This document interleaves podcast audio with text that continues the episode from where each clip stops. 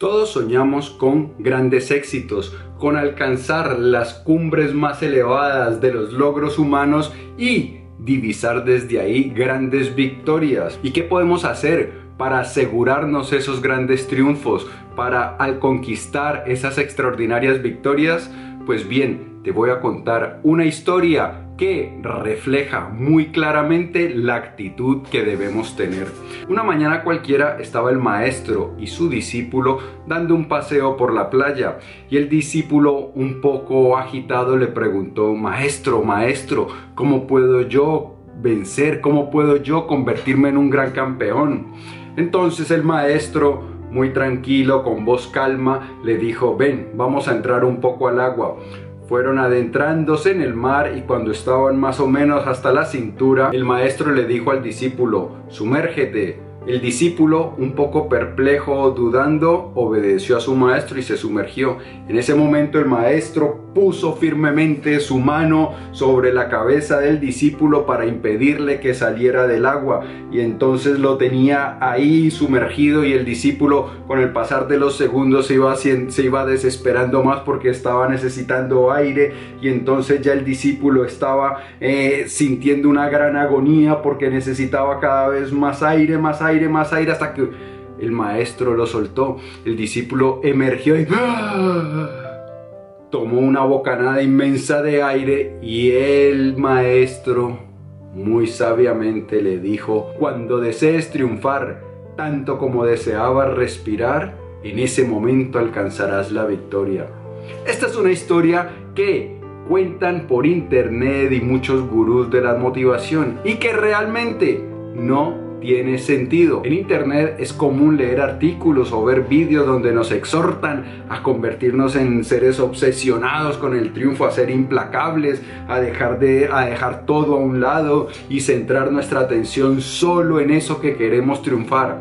Pues bien, resulta que eso no es así. Y para que me apoyen en mi argumentación, voy a traer a mi lado a dos titanes, a dos personajes de extraordinario éxito cuyas obras varios siglos después se siguen todavía apreciando y siguen causando el deleite de multitud de personas alrededor del mundo. Son ellos Robert Louis Stevenson y Goethe. ¿Cuál es la fórmula del éxito para estos dos extraordinarios personajes?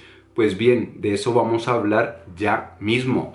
Bienvenido a las Notas del Aprendiz, el lugar que está dedicado a ti, a darte todas las ideas, todas las herramientas para que te conviertas en tu más extraordinaria versión y para que de esta manera vivas la vida extraordinaria, la que siempre has soñado y que te mereces. Mi nombre es Pablo Arango y si esta es la primera vez en las Notas del Aprendiz, por favor considera suscribirte para que no te pierdas ninguna de estas importantísimas ideas. Bien, esto de trabajar sin descanso, de obsesionarse, de dejar todo a un lado para perseguir el éxito, no es algo nuevo. Ya en la época de Goethe, a nuestro amigo lo criticaban por no ser tan diligente como se supone que deberían ser. Vamos a leer un fragmento de una carta que un contemporáneo de Goethe escribió a un amigo suyo haciendo referencia al ilustre personaje. En primavera llegó aquí un tal Goethe doctor en Derecho, de 23 años de edad según su propia rúbrica. Es el único hijo de un hombre muy rico y ha venido con la intención, al menos tal era la de su padre, de ponerse a trabajar. Según la suya, sin embargo, viene a estudiar a Homero, Píndaro, etc., así como para dedicarse a todas aquellas ocupaciones que le dicte su genio, su manera de pensar y su corazón. Uno de nuestros más nobles espíritus, el secretario de legación Gotter, me convenció en una ocasión para que le acompañase a Garbenheim, un pueblo que es lugar acostumbrado de paseo. Allí mismo encontré a Goethe, tumbado de espaldas en la hierba, a la sombra de un árbol, mientras charlaba animadamente con algunos presentes. El gran genio y filósofo epicúreo, Goethe, el filósofo estoico, Kielmansegge, y un híbrido de ambos, el Dr.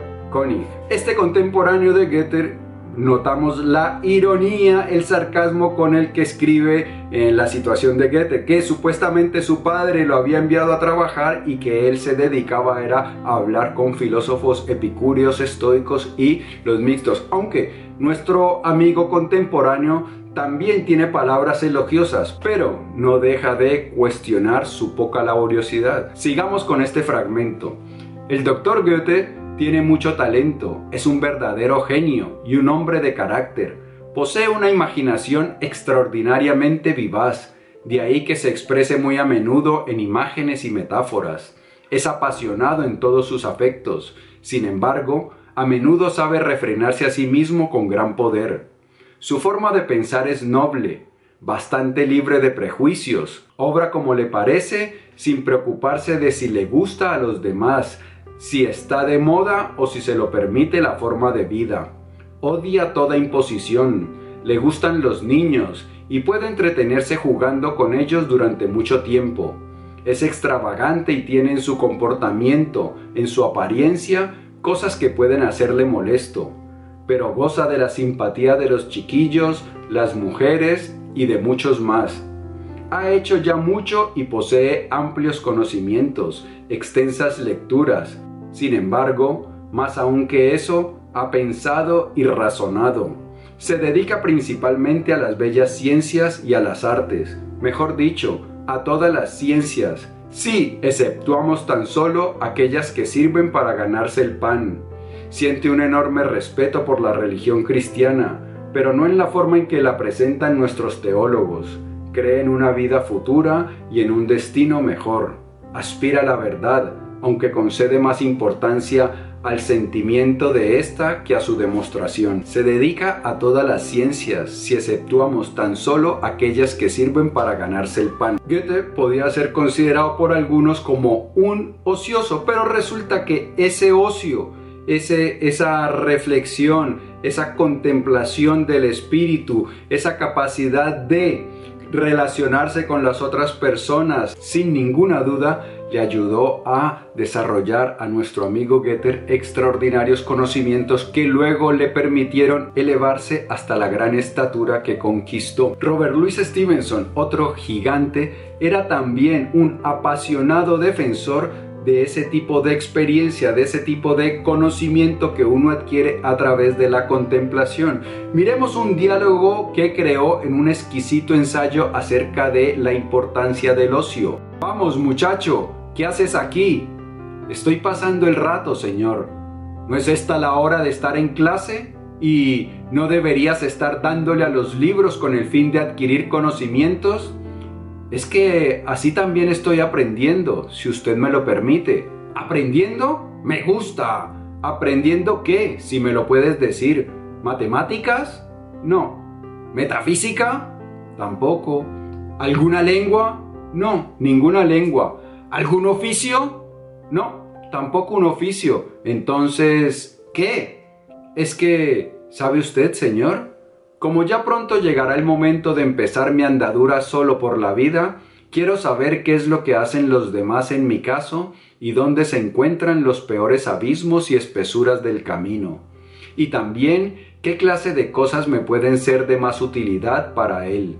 Además, estoy aquí sentado, al lado del agua, para aprenderme de memoria una lección que mi maestro me enseña a llamar paz y contento. Este diálogo imaginario de Robert Louis Stevenson es muy similar al diálogo real de El amigo de Goethe. En ambos se cuestiona a la persona por no estar afanosamente dedicado a producir o, o adquirir conocimientos que se consideran importantes, pero resulta que la capacidad de nuestro amigo Goethe y de nuestro amigo Stevenson de observar, contemplar la naturaleza, de relacionarse con las personas, pues fue lo que les ayudó a triunfar de manera tan asombrosa en la literatura. Hay ciertamente una clase de conocimiento árido y frío, continúa Robert Louis Stevenson, que ha de irse a buscar en las cimas de la ciencia laboriosa y formal pero los palpitantes hechos de la vida los aprendemos a nuestro alrededor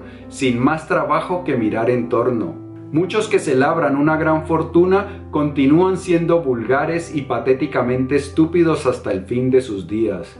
Y mientras tanto, ahí tenemos al desocupado, que empezó la vida con ellos y que conforma, con el perdón de ustedes, una figura muy distinta. Ha tenido tiempo de cuidar de su salud y de su espíritu. Ha pasado grandes ratos al aire libre, que es la cosa más saludable para el alma y para el cuerpo. Ha leído el gran libro de la vida con resultado excelente. ¿No renunciaría el estudiante a alguna de sus raíces hebreas y el hombre de negocios a alguna de sus monedas por compartir este conocimiento que de la vida y el arte de vivir tiene el ocioso? Y además, el ocioso tiene otra cualidad más importante todavía. Me refiero a su experiencia.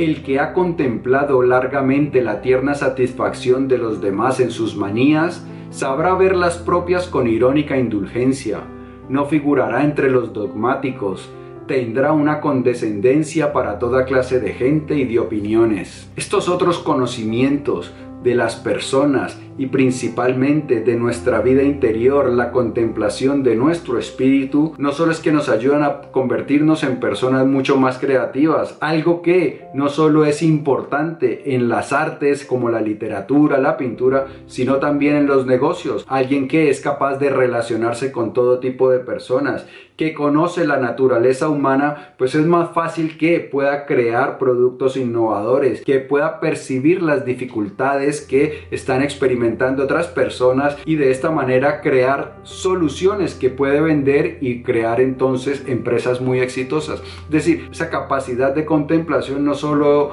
es útil en el arte, en los negocios, sino en todos los aspectos de la vida, porque esta capacidad es mucho más importante para nuestra alma que las riquezas, la fama y el reconocimiento. La capacidad de contemplar nuestra alma, de relacionarnos con otras personas, nos transforma y nos convierte en seres mucho más amorosos, mucho más amables, mucho más alegres, es decir, en mejores seres humanos. Y eso es algo que definitivamente contribuye a hacer este mundo un poco mejor. Continuemos con Stevenson. Encontrarnos con un hombre o una mujer feliz es mejor que encontrarnos con un billete de 10 dólares. Son una luz que irradia benevolencia y cuando entran en una habitación es como si se hubiera encendido una nueva luz. No debe preocuparnos si son o no capaces de probar el teorema 47. Lo que hacen es mucho mejor. Demuestran en la práctica el gran teorema de que la vida merece la pena vivirse de modo que si una persona no puede ser feliz si no estando ociosa, ociosa debe permanecer. Es un precepto revolucionario, lo sé, pero gracias al hambre y a la necesidad de techo, no hay peligro de que se abuse de él demasiado. ¿No habrá un pensamiento de gratitud en nuestros corazones para alguno de esos benefactores que nos hacen sonreír cuando se cruzan en nuestro camino o que salpimientan nuestro almuerzo con una agradable compañía? Así que no hagamos caso de estos gurús de la motivación que nos dicen que debemos obsesionarnos por una sola cosa, porque la vida es algo mucho más amplio y desarrollar habilidades que muchas veces no se ven como importantes, pero la habilidad de a uno mismo, la habilidad de poder tratar con las otras personas, la habilidad de cultivar un corazón alegre y amable que vaya irradiando benevolencia por donde quiera que va, pues son cualidades mucho más importantes y que contribuyen en gran medida, en extraordinaria medida, a alcanzar las más altas cumbres de los logros humanos. Amigo mío y amiga mía, si este vídeo te ha gustado, dale por favor dedito arriba, así ayudas a crecer al canal. Te invito a que lo compartas. Si deseas recibir más contenido como este de forma gratuita, abajo en la descripción encontrarás un vínculo para suscribirte a las notas del aprendiz. Te llegarán no solo los vídeos, sino también los artículos escritos, los podcasts y otra información de cosas muy interesantes que pasan con las notas del aprendiz. Yo pienso en ti todos los días, en cómo te ayudo a crecer más rápido y a respirar más fácil. Por eso nos vamos a ver prontísimo. Prometido. Chao.